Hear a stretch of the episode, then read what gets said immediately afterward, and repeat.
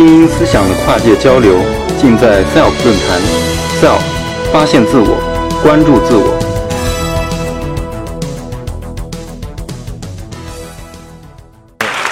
非常感谢提供这样一个机会，在座的所有的我们的这个受众，不光是在听演讲，还要依靠背后的大的屏幕。这样的一个巨屏，就是今天这个社会给我们提供的一种媒体的一种形态。我们今天这个社会叫信息社会，信息社会已经是呃生存的一个基本的生活方式。呃，在这个环境下，每个人都离不开媒体。你对外界世界的认知，你对外界世界信息的获取，你的娱乐的方式，你与外界沟通的方式，都是建筑在各种各样的媒体的环境下的。所以呢，我想今天在这儿跟大家来交流这么一个话题，就移动互联时代，我们的媒体怎么了？我们的媒体将会怎么样？那么我相信在座的各位是不是看过这个？特别我们的年轻的同学们是不是关注过或者听说过这样的一一档电视节目？我们国内非常有影响力的传统媒体里面非常具有代表性的，像湖南电视台，他们开发了这样一档节目以后，其实是这样这样一档电视节目，其实是按照一种全媒体的思路做的开发。我们在座的各位看一下啊，电视节目播出的时候达到了当时段全国电视收视率的前几位。那么接下来呢，他把电拍电视节目的时候拍摄到的一些视频资料重新编辑和加工，做成了电影。在今年二月一号的大年初一播放，结果赢得了七亿的票房。其实你们都知道，这是非常低成本的投入，非常高效益的产出。这是第二个媒体。如果电视是第一个媒体的话，电影就是第二个媒体。第三个媒体呢，他们在跟百度的九幺合作，开发了一个手机游戏。当天的下载量，上线的当天的下载量就达到了一百万次。这一百万次到现在为止，注册用户已经上亿了，每天的活跃用户都达到三百万人。所以你们就可可以看到一个很好的 idea，一个很好的创意，可以延展到电视，延展到电影，再延展到手机游戏。那么当然，今年要开发的第二季的很好的这个《爸爸去哪儿了》这样的一个 idea，它可以再延展出来更多的亲子的 app，我们通常所说的应用软件，当然也可以跟我们所谓的去年元年称之为元年的可穿戴设备联动到一起，因为孩子的教育或者孩子的这个信息的捕捉，更多的时候可能是要需要这样的一些东西的。那么我们再可以关注一下，我我不知道同学们看过没有看过这个，看过的也给我举个手，我看你们有多少人关注过，就可见这个剧的影响力有多大。我们可以看到这个，这个呢非常具有划时代意义，就对我们做传媒的人来说非常具有划时代意义。为什么这么说？我先跟大家这么讲，原来我们做电视剧、做电视节目、做节目的生产，或者做杂志的版面，或者做报纸的版面，基本上都是由传播者说了算的。比方说，我是编剧，我自己根据我自己的生活经验写个剧本，交给一个有名的导演，有名的导演把陈道明请来，把巩俐请来，呱拍个电影走了。过去的生产方式是这样，是以编剧为中心。那么这个我刚才讲了这个案例为什么是非常具有意义呢？是完全它是以用户为中心，在生生产着自己的节目的内容。用我们互联网时代特别时髦的一个词叫定制，对吧？叫定制，叫个性化，或者叫定向化，或者叫精准化，哈，不管它叫什么词，反正是这样一个意思。那么为什么说它具有划时代呢？就是因为它的这个定制特征。我们各位可以看一下，在去年播出的时候，去年第一季播出的时候就已经收视率非常的具有影响力。到今年第二季播出的时候，又创造了同期在流媒体上播出的这个收视的最高峰之一。那么它的划时代意义就是它专门为流媒体播出，又是定制方式生产，这个在过去前所未有。我们看它是怎么做定制的。这个是完全实现了在移动互联时代或者互联网大数据时代给我们提供了一个用户群非常丰富的数据的基础之上，我才可以做定制。因为这个这个 Netflix 这个公司的这个创意人或者叫制作人，他非常有头脑，他就觉得《纸牌屋》在英国九零年播出的时候非常有影响力。哎，我能不能把《纸牌屋》我和我所有 Netflix 后台的我掌握到的用户的所有的信息，给它关联起来去考虑呢？最后发现，喜欢点击《纸牌屋》的观众，特别喜欢 David Finch 这个导演，又特别喜欢好莱坞的一个著名的男神级的影星，叫 Kevin Spacey 这个演员。后来发觉，其实，在受众群里面，这三个要素是高度重合的。这个是完全基于后台的数据分析得来的信息。后来我们就可以把《纸牌屋》的导演把剧本再做一个改编，然后由 David Finch 导演，然后由这个呃 Kevin Spacey 做主演，最后这这个剧大获成功。Netflix 公司在这个基础之上，哈，可能大家不是很了解，因为国国内的网站后来就没有再播了。Netflix 在这个基础之上。连续用这样的生产方式，大数据支撑的用户定制式的生产方式，生产了四部系列剧，在美国大获成功。用中国人的一句话来讲，我们经常会说一个词叫逆袭。过去都是传统媒体居老大，那么新媒体基本上都是用传统媒体的内容。结果去年开始，奈飞这样一家视频点播网站。然后自自己制作节目，然后自己生产的内容逆袭回了有线电视台。这个在互联网、移动互联的这个时代里面，做媒体的人都是非常有压力的。那么回过头来看我们国内的所有的传媒哈，不管是你们看到的央视、传统媒体里的央视、湖南卫视，包括最强大脑的江苏卫视，还是我们在座的各位开车的人，可能多少都会听到北京的交通台。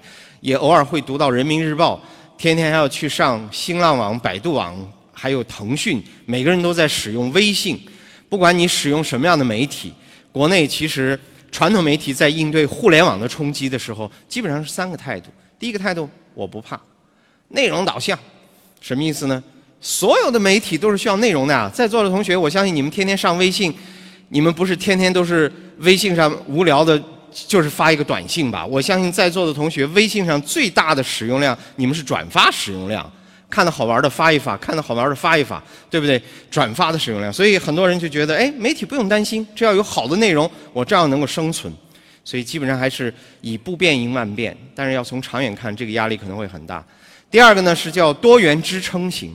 现在有些媒体觉得日子不太好过，你们看到现在像传统媒体有的开始延展到别的行业，做文化产业，甚至做房地产。我们新媒体现在也开始投资做别的东西，做互联网金融，开始做文化产业。你们都知道，这个国内的 BAT 三家最大的互联网公司现在也开始投投资文化创意产业，因为都发觉了这个市场巨大，所以多做多元支撑。再一个呢，就是我们现在媒体比较反应快的媒体。他们在提出一个战略，叫用户导向型的，就是与其说我躺在自己过去的功劳簿上生存，还不如说迅速的转型，以自己的主动的变去坚决的去拥护互联网，特别是拥护移动互联，才能让我们今天这个时代的所有的信息的沟通更加有效，影响力会更加的大。所以我们说，我想下面跟大家来分享两个观点，一个就是说，在移动互联这个时代。对于传媒业来说，两个变化可能是非常的突出的。一个就是以用户为自己的最核心的一个导向，或者以用户作为自己最核心的一个终端服务的一个倾向。那么这里面，我想先跟大家推荐或者一介绍一个词叫 prosumers。在我们这个传媒圈里面，大家不太用受众这个词了啊。在座的各位，我们今天并没有把大家当做一个。听众、观众，我们今天把在座的各位就是当做一个 presumers。在座的各位有没有发现旁边这个屏幕，看见了吗？这个屏幕其实它不是在简单的 consumer 我的信息，他们又是在 reproducer 我的信息，producing 我的信息，对吧？也就是说，今天的消费者。今天传媒业的消费者，其实他不光是说简单在接受你的信息，他发觉你的这个东西很好玩，你的电影很好看，你的电视节目很好看，你的这个报纸的东西很好读，互联网上这个东西很好很好看，我马上就把它分享出去，我马上就把它评论一下，分享出去。所以在今天的信息传播过程当中，share 和 recommendation，或者我们通常所说那个赞，那是最普遍的一个行为之一。对吧？所以今天这个时代，人人都是消费者，但人人又同时信息的，同时又是信息的生产者和转发者、分享者。所以每个人在座的各位，每个人哈，我们的大牛们和我们未来的大牛们，其实人人都是传播者。你不要认为我只是一个媒体使用者，我只是最多看看央视、上上网。那其实每个人都是用户。那么第二个我想讲的观点是在这儿，内容渠道和市场上的一些变化，我简单来跟在座跟各位分享。我们先来看这个 presumers 发生了哪些变化。我们其实，在今天这个时代，我相信我们在座的年轻的同学们哈，呃，基本上不太看电视，基本上年龄越大的人看的屏幕就越大，是不是这样呢？对吧？因为其实我们看到我们爷爷。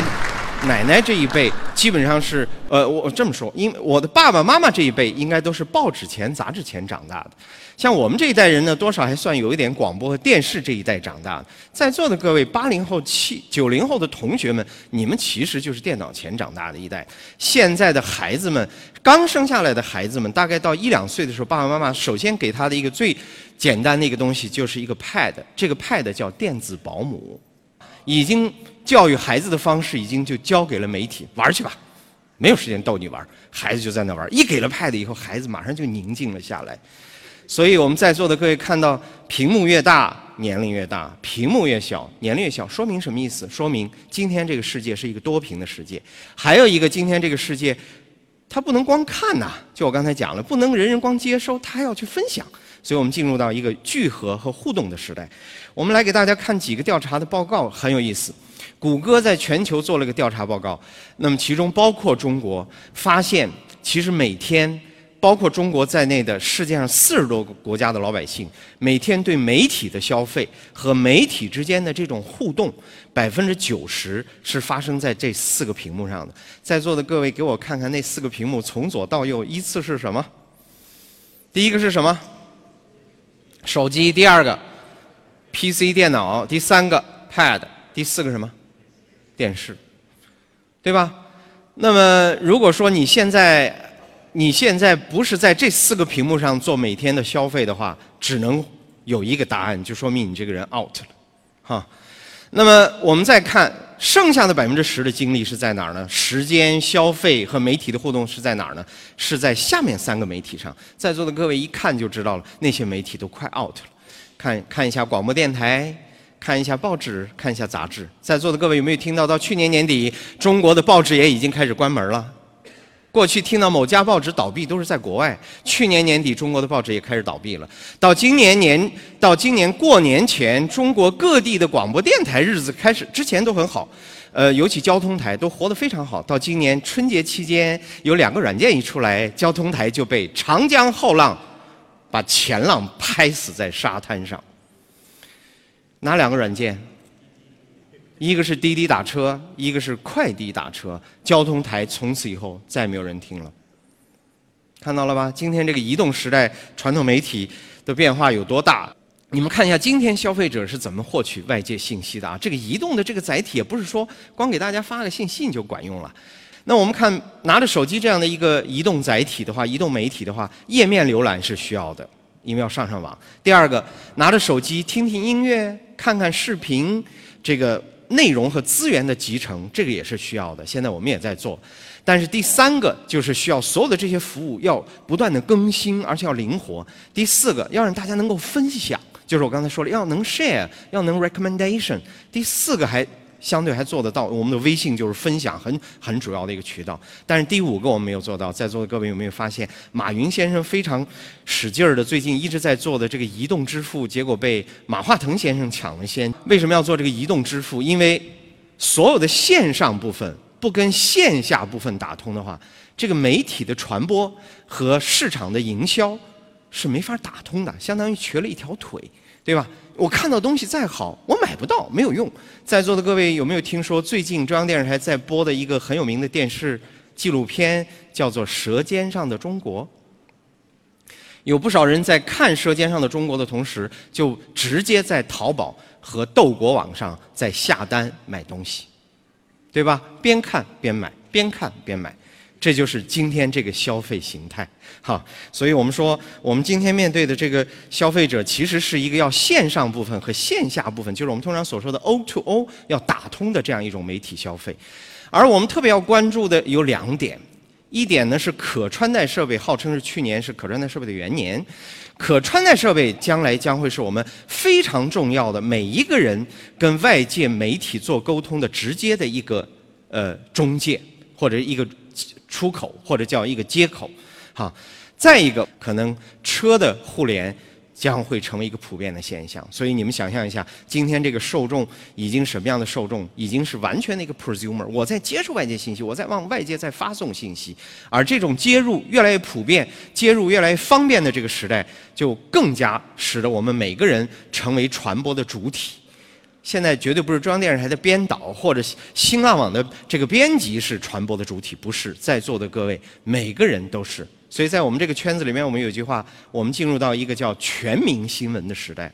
再看一看，在移动互联这个时代，传媒行业它自己需要要做的一些转型，我们也简单的跟在座的各位介绍一下。传统媒体过去做内容非常专业，但是呢，细分的不够，聚合的也不够。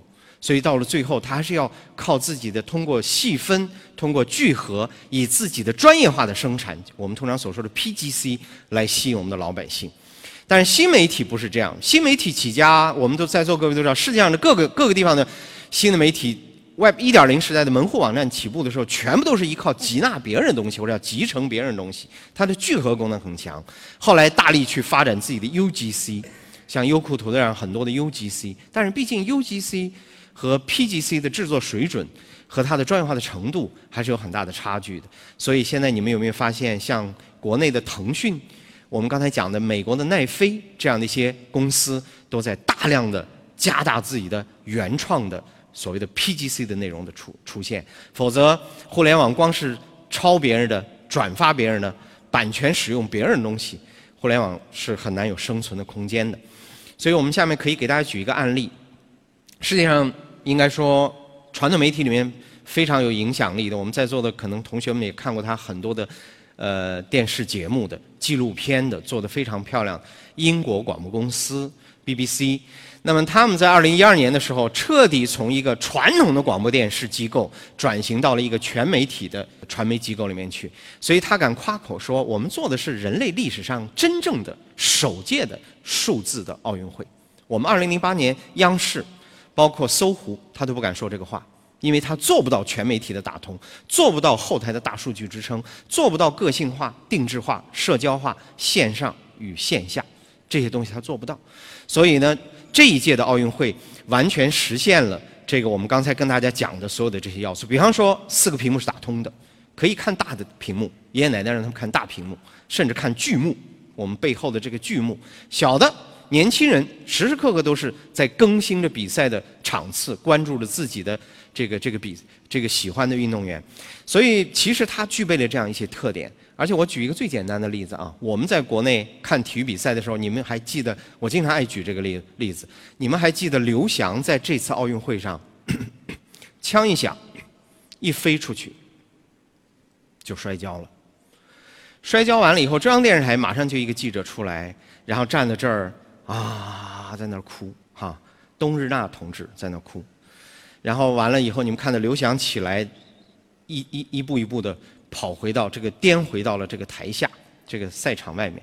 我们的画面就是这样一幅画面，单向度的信息传播。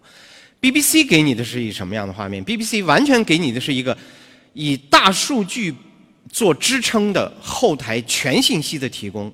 它是这样。屏幕上大的屏幕上，电视屏幕上有刘翔，梆枪一响，哗飞出去，呱摔倒的镜头。然后紧接着在这个旁边，马上就会出几个选择的按钮，你在家里的机顶盒上就可以拿遥控器选。第一个按钮打开，呱就出另外一个小窗口，刘翔历次比赛摔跤的镜头。第二个小窗口打开，刘翔历次参加奥运会的比赛的成绩。第三个小窗口打开，刘翔历次脚伤是如何处置、如何处理、如何恢复、如何训练？你们会看，他给你提供的是一个全方位的信息。当你看到这个镜头的时候，你还可以跟手机去互动。大家都在看刘翔比赛的人，自己就是同时都在一个社群里面，就是我们通常所说的像微信群里面，大家可以去吐槽，可以去分享，可以去评论，就可以做到这一步。所以今天这个时代的媒体已经是这样子的，所以我们说我们在移动时代，哎，移动互联时代，那么像我们国内还说实话啊，国内没有一家媒体，不管是新媒体还是传统媒体，没有一家媒体做到这样的一种全媒体信息的服务。那么，所以像 BBC，基本上我们谈到媒体行业的时候，BBC 应该说全世界做全媒体转型做的最成功的一家。到现在，他们形成了一个基本的思路，叫一个品牌 BBC，四个平台。大家看到那四个平台，就是刚才说的那四个四个载体。还有十个产品，所以进入互联网时代，传媒业呢已经不叫做内容了，传媒业叫做产品。我这个产品可以在多个渠道上多次实现它的价值，创造非常多的这种剩余的这种价值。所以我们最后相当于做一个小小的总结：不管互联网怎么发展，移动互联怎么发展。那么，不管新媒体怎么发展，那么传统媒体和新媒体的交融，这是一个趋势。但是，这个交融是要在一种或者叫融合，是要在一种精神或者说一种思想或者一种指导的理念下去做的。谢谢各位，我自己有一个网站，如果有兴趣可以继续关注。谢谢各位的关注和支持。Self 讲坛由中国科普博览出品，更多精彩内容，请关注中国科普博览公众号。